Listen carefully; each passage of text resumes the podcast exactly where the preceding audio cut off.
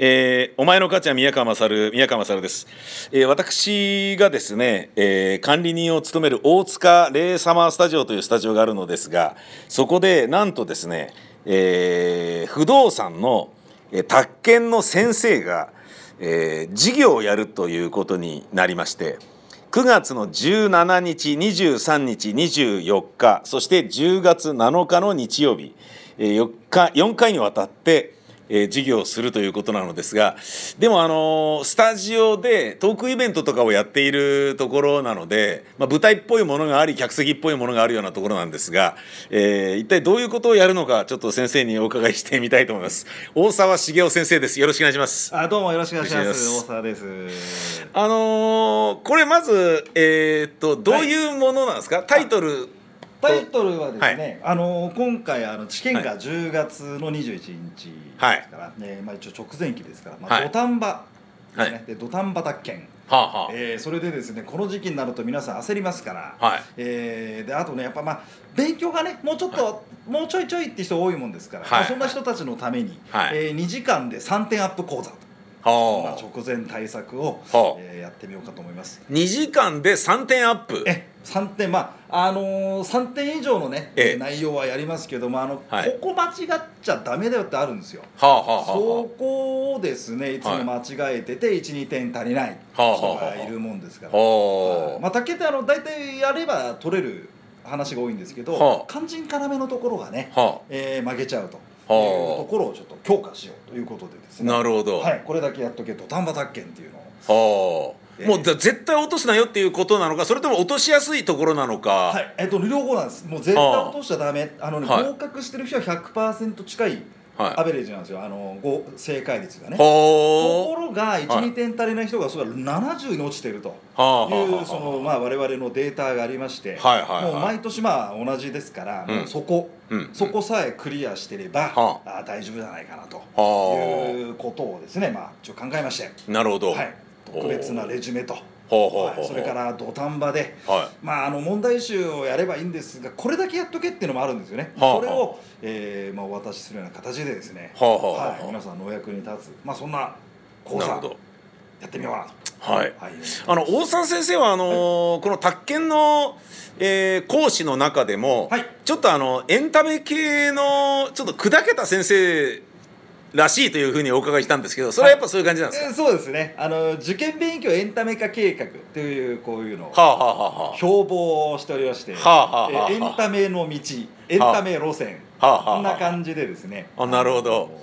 やってました。だからこう、はい。普段トークイベントとかアトリエ公演とかを劇団の人がやってたりするようなところで、そうですね、えーちょっと舞台っぽくやるような感じになったっていうことですね。そうですねなるほどね。はいそうなんですよ。もうだからあのいや前からやってみたいなと思ってましてね、はあはあはあえーまあ今回ちょっとご縁いただいたもんですから、なるほど。はい、あの通常とはちょっと違う、はあはあえー感じで、まあなおかつ面白くかつためになる。はあはあえーそれでやっぱりね、うん。エンタメでやってる方が印象に残るんですよね。はあ。頭にね、あのただこれやってただねペタッとやってるよりも、うん。えーいい感じがします。なるほどなるほど。はい。まあ楽しみながら、はい。えーちゃんと身にもなってるっていうそういうことなんですね。そうそれをまあちょっと厳選しましてですね。はあはあはあはい、宅建試験全部で4項目に分かれますので、まあ、はあはあ。今回4回、なるほど。はい、で9月17日。は宅建業法はあ。バチッとやっちゃおうかなみたい9な。月17日の14時から16時までの、はい午後2時から4時までの2時間で、はいえーやるものが何でしたっけ、はい、えーとですね、あの宅建業法をやります。はいえーとね、あの宅建業法なんですけど、全部で20問出ましてですね、ここはい10、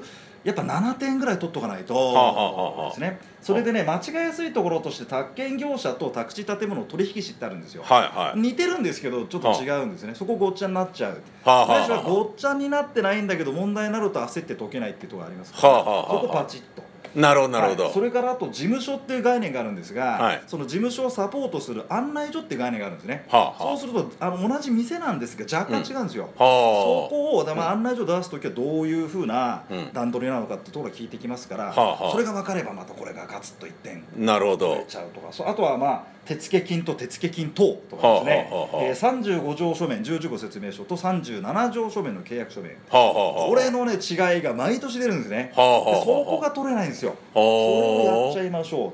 えー、それからあとは営業保証金と保証協会、はあ、毎年出ます。毎年出る。はいで取れる人は取れるんですよ営業賞金、はあ、だからここ間違えちゃうとた、た届かないんですね合格点にね。へそれと保証協会との絡み。似てるんです。似てるんですけども、はあ、ここがパチッと違うぞってところを明確になるほど。しちゃうかなっていうやつなんかなんとなく頭に入ってるけどでも営業保証金と保証協会の違いをはっきり分かってない人が実はいたりする。いるいる。そその人たちがああ2点足りない1点足りないそこなんですよ。そこで落ちちゃったりすることがよくあると。で保証協会できたのったらそこ間違えてたとか、はあはあはあ、これはもうあの毎年ね、はあはあ、まあ、私ももう全員合格させるつもりでやってますけどもまあ、はあはあ、そうもいかないじゃないですか。はいはいはい、どうしたの？って言ったら先生35条と37条やっぱり間違えちゃった2点足りないとかです。ね、はあはあ、このどれかですよ。どれかができないから落ちちゃうっていう話なんですね。なるほど。バチッとやってみようかなと。なるほど、はい、それがその頭角ラインで意外と雌雄を決するポイントのやつを、えー、9月17日の、はい、えー、月曜日にやるってことですね。はい、なるほど、わ、はい、かりました。そんな感じでね日曜日はね、えー、しばし、えー、まあ日程としましてはまあ9月23とかですね。はい。あの飛び飛びになりますけども、はい。えーまあ、今度法令上の制限とかですね、はい、次の9月23日、はい、日曜日は何をやるんですか？これはですね法令上の制限って言いましてですね、はい、問いの15番から問いの22番までの8問、えー、出るやつなんですが、ここがですね、うん、えー、と8ゲームなんで 8, 8問出るんですけど、うん、3勝5敗3回3個しか当たらないっていうと、うん、合格率ゼロなんですね、はあ、届きません合格点に。はあ、そこをなんとかしたいと思って、はあ、ここもね、うん、あの都市計画法の開発許可ってあるんですよ、これができないとまずいんですね、うん、開発許可と、えー、それからですね農地法ってあるんです、はあはあ、あのこれ農地を保護しようって法律なんですが、はい、その不動産やってますとですねどうしても農地を触っちゃうケースがあるんですね、うん、その時に農地法が分かってないとちょっと問題になってきちゃう、うん、毎年出ます。で、はあ、条文としては農地法3条4条5条の3つなんですけど、はあ、これが意外と混乱しやすいんですよね、はあ、ここをガツッと明確にしよう、はい、それとあとはね、えーと、土地区画整理法ってありまして、はい。名前は聞いたことあると思うんですよね。はい、えー、でたただちょっと段取りが難しかったり、まあ、難しいだとちょっと細かいところがあるんで、うん、ただね試験で出てるところって決まってますんで、うんうん、えー、そこをピックアップしてやっていこうと。なるほど、えー、まあ、一応だからまあ4つぐらいの法律、うん、まあやっていこうと。ほまあ、都市計画法と、うん、えー、農地法、うん、えー、宅地造成等規制法それから土地区画整理法、うん、それから抑えでですね国土利用計画法、えー、これを、えーまあ、ポイントをまとめてですねがっつりやっていただければなんとここはもしかしたら 8, 8連勝。飾れたらもうこれはぶっちぎり合格。なるほど。6勝2敗でまあまあ7勝1敗だったら余裕でしょうっていうところで、はあはあはあ、4勝4敗だとちょっと厳しくなるんですね。はあ、でその4勝で何間違っちゃったのっていうとやっぱ開発許可が農地を、うんはあはあ、絶対落としちゃダメじゃんってなるんですよ。ああなるほどね。そこをですね強化していこうかなというふうに、えー、思ったりしております。それが9月の23日、はい、日曜日。はいそうです。でここは、えー、また連休で24日に振り替えがありますので、はい、24日にもありますね。はい、24日はですね今度はですね、はいえー、ととね、権利関係ってあるんですね、まあ、いわゆる民法、はい、それから借地借家法区分所有法不動産登記法、はいはい、これが出てまいりまして、はい。えー、それでね、うん、あの民法がねやだやだという人もまあ多いんです、はい、問いの1番から問いの10番は民法なんですけども、はあ、えー、おっしゃる通りなんですね。民法はですね、うん、勉強しても、うんうんその対ビタッと出るところがあんまりなかったりしてですね、はあはあえー、まあ、現場での対応力ですか、うんはあ、この多分規定こうだからきっとこうなんじゃないかっていうですねちょっと独特の、うん作戦が、はあはあ、頭の使い方が必要ですので、はあ、ここはねちょっと評価がなかなか難しい、はあね、なのでまあ普通にやってもらえればですね、まあうん、10問出て、まあ、半分5勝5敗ぐらいでいいかなと思うんですが、うん。うん、その代わりですね、うん、あの絶対取らなきゃいけないところが借地借家法なんですね、はあ、借地権それから借家権って聞いたことあると思うんですけど、はいはい、これはもうねここは毎年出るんです。問いの11番が借地権この12番が借家権、えー、でしてここは範囲が決まっております。かつ出るところも大体決まってる。あそう、はい、で去年の平成29年ですが、問いの12の借家権でしたっけね、うん、これがね落としちゃったってしょうがったんですね。で合格してる人はここ100%に近いんですよ。で12点足りない人の正解率が60%ぐらいなんですね。そこなんですよ。毎年そこを出しつくのでそれをちょっと強化するとともに、うん、あともう一個問いの13番の区分所有法マンションの法律なんですけど、はいはい、ここを、うん、手抜く人多いですね。それでね区分所有法もやっぱりまあ合格した人はそこそこ取れてますが、うん、えー、赤敗の人たちはちょっと落としがち。それでね、うん、あのー、な泣きの区分所有法って言われるんですね。なあそう。ここの1点どうして間違っちゃったのって話なんですよ。やらなかったのったらうんっていう人が多くて。だからまあ宅建業法は、ね、先ほどもご案内しましたけど、うん、ある程度まあ取れてますよ、うん、法令上の制限もある程度取れてますよ、区分所有法1枚失敗しちゃって、去年でいうと34点だったとかね。だってもったいないです残念な、うんなるほどね、はい、そんな感じでですね、うん、えー、まあ、まだ9月ですから、はい、えあの最後の一踏ん張りですね、はい、えー、このところは、まあ、これはまあ3点は確実にいこうと、はあはあ、ゲットしようというそういう、まあ、展開で、えー、9月24日を、えー、なるほど、はい、これだけやっとけ借地借家法と区分所有法、はい、はい、そうなんですね、はい。そして、えー、その後10月7日の日曜日に4回目の、はい、えー、まさに直前の、はい、これだけやっとけシリーズの第4弾はどういうことをやるんでしょうか、はい、これはですね先ほど申し上げました、あの民法の問いの1番から問いの10番ですよね、うんうん、えー、ここをどうしようかと考えるわけなんですが、はあ、えー、今回この10月7日はですね、はい、あの問いの1番、はあ、はい。何が出るか当てようかっていうことで、完全に山当てに走る、さらにですね、まあ、あのこれは詳細はまた来ていただければ、まあ、詳しくお話ししますけども、はい、問いの一番で、選択肢1234あるんですが、うん、この選択肢を正解にする年は極端に少ないつまりその選択肢は、問いの1正解にしてこないんですよ。というねあの問いの一番の特性がありましてね、えー、多分ね出題者なんですが、うんうん、問いの一番からやる人多いじゃないですか、うんうんうん、せっかく作ったんだけどだから、うん、最後まで読ませたいみたいな、話があって、というのであの慣れてきますとですね、まあ、正しいものはどれか誤ってるものはどれか、まあ、そういった形式で出題されるのが多いんですけども、ああ問いの一番が正しいって分かっちゃったら兄さん読まないんですよね。はあ、誤ってる明確に誤ってるやつを問いのうちにするってケースもあるんですが、はいはいはい、そうすると、もう兄さん氏は読まないっていうんで、せっかく作ったのにっていうのあるんじゃないかと思うんですよ、ね、ああなるほどね。だからね。なるほどね。だから問いの1はどうなんですかってまあ、そういうまああれなんですね。そういうちょっと傾向があったり、はあと比較的ですね平成21年から、うん、あのー、今のこの試験のね問いの1番から問いの10番が民法ですよ、うん、えー、11番が借地権ですよっていうような形になったのが平成21年からなんですが、うん、平成21年より手前まあ5年ここ5年ぐらいの過去データを分析しますと、うん、面白い結果があるんですね。はい、あのこの問いの何番は、まあ、これを正解にする率が極端に少ない。ほう、はい、っていうのがありますんで、ほえー、10月になりましてですね、うん、あのー、まあなんでしょうね。皆さん焦ってらっしゃると思いますけども、うん、ちょっとそういうまあまあ、あの当然ですね、まあ、のまともに勝負していってもらって、うん、えー、番号が分かればいいですが、うん、もしまあパニックになっちゃうと、はあ。はあ、全然分かんないっていうことで、はあ。はあ、そこで投げちゃいますと、はあ、ちょっともったいないですからその時の、はあ。はあ、まあ。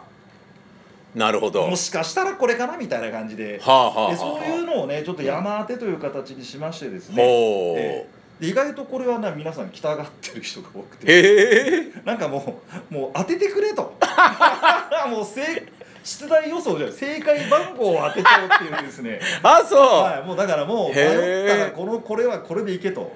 ああなるほどね、はい、ちなみにですね低統計の問題ってあるんですけど、はい、あれは1か2が多いんですよ。はあはあ、そういうのをちょっと教えてあげるとなるほどね。だめ1と3で迷ってんだって1勝負しとけみたいな感じああなるほどなるほどなるほどね。34はないぞとかね。なるほどね。うわ相続がねもう相続の1もないんああそう。だからこれもだから14で迷ったら絶対4だよみたいなのがあるんで。ええー、それだ絶対とか言っちゃダメですよ。そういう。立場で多分。そうそう。でしょ？そうなんだけど今までのデータだとそれがそうだっていうことがここははね最後はもう予想屋ですね。あなるほどね。まあもうその代わり過去のデータには思いっきり根付いてるってことなんですよね。はい。分析をしてみましてね。へー。はい。まあまあそれだけだとちょっとあれですから、うん。あの今年はこういうの出るでしょうってことでそのまとめのねレジュメと、はあはあ。はあまあ、最後見てもらえれば整理できるように。なるほどなるほど。ただまああんまり深追いしてもちょっと仕方がない分野でもありますので、はいはいはいはい。えーちょっとそういうことで若干経路を変えてますけど。もなるほどね。えーそんな感じ。感じが10月7日と。7日でやってみようなるほど。それでまあ皆さんに受かっていただこうとこういうなるほど。企画でございあ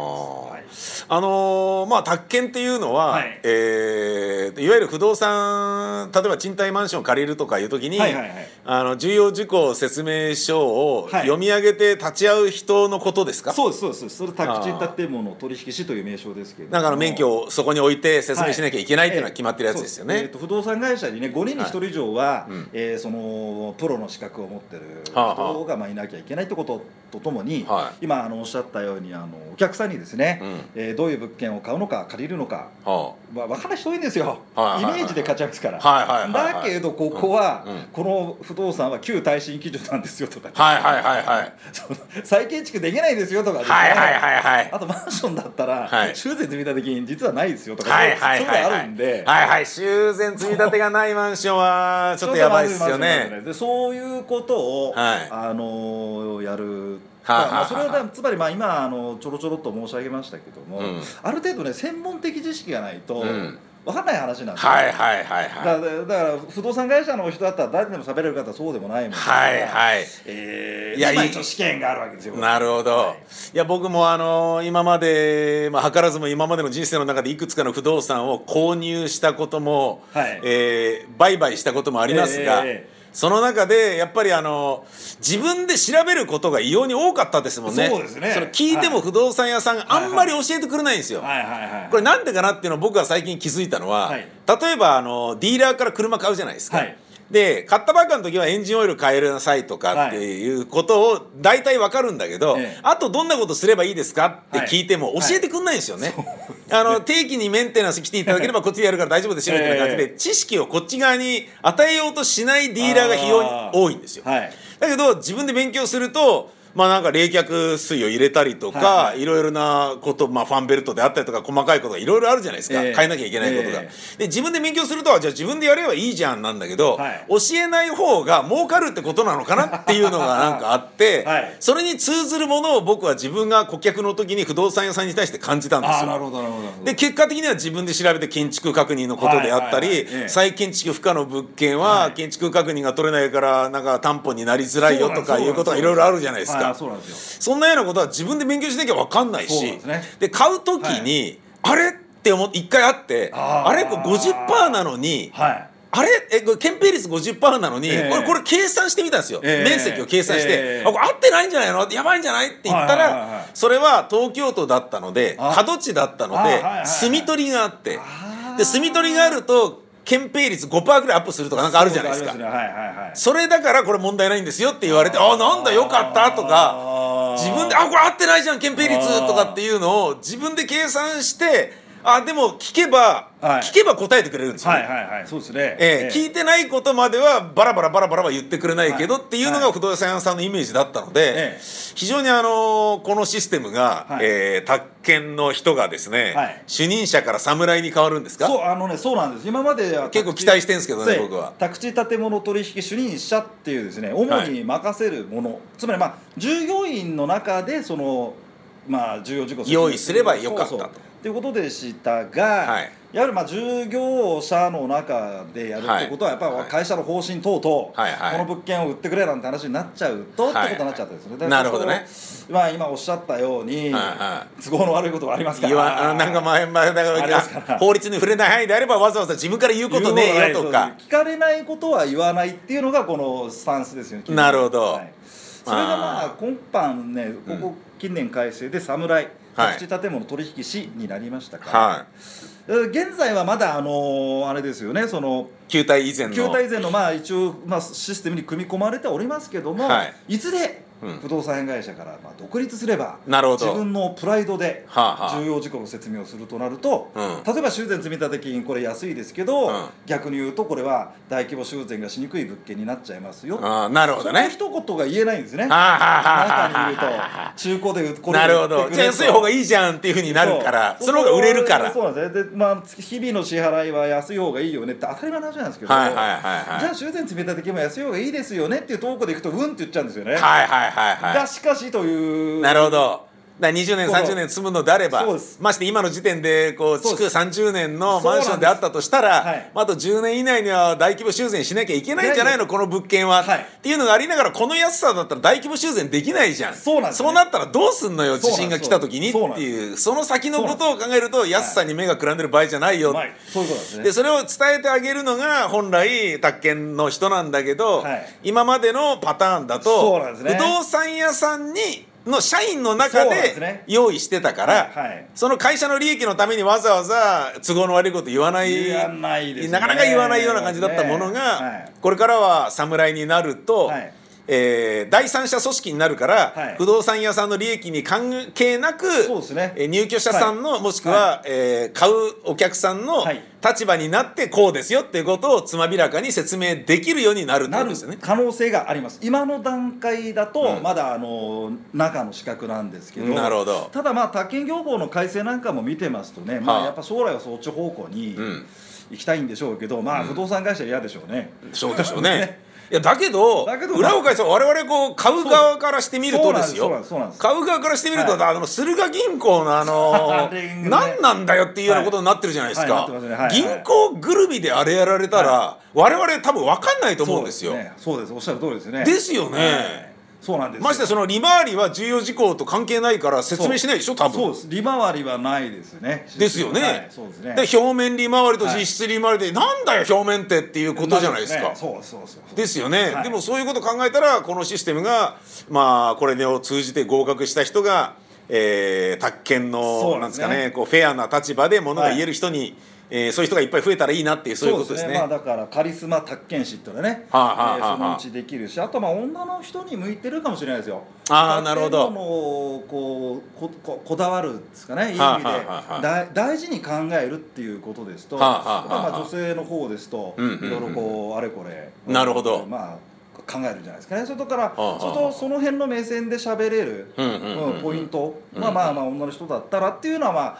あるなるほど。まあ、最近まあちょっとまたね、えーうん。受講生さん増えてきておりますけど、まあ、女性の、はい。まあそれはいいんじゃないかなと思ってます。そうですね、はい。そうですね、ええ。女の人はまあね家にいてっていうイメージがまあ、ありますもんね。ありますからね、ええ。昭和のね、はい。古い夫婦の形のイメージで言うとね、ええ。はいそういう人から見て、はい。えーそういう人がいいって言ってるんだからまあ本当にいいんだろうなっていう説得力にもなるでしょうし、まあ、インテリアとかそういうのが好きですしね、はあはあそあのなんか動線とか間取りとか、はいはいはいはい、まあ、あれもだからその生活目線というんですかね、はいはいはいはいまあまあまあまあまあ男でもいいんですけどうち、にいないじゃないですか、はいはいはいはいだからっていうこともあってね。なるほど。建物が好きということで、はあはあはあ。えー宅建やりたいっていうまあっていう女性も増えてきた、うんたお家が好きなんでもっと詳しく知りたいですとか将来買いたいんでっていうまあ若いお嬢さんたちはですねありはしたりはなるほど。してまして、まあ、結構楽しいですね。はあはあはあはあ、まあその、えー、4回の、はい。えーここだけやっとけ」シリーズはい。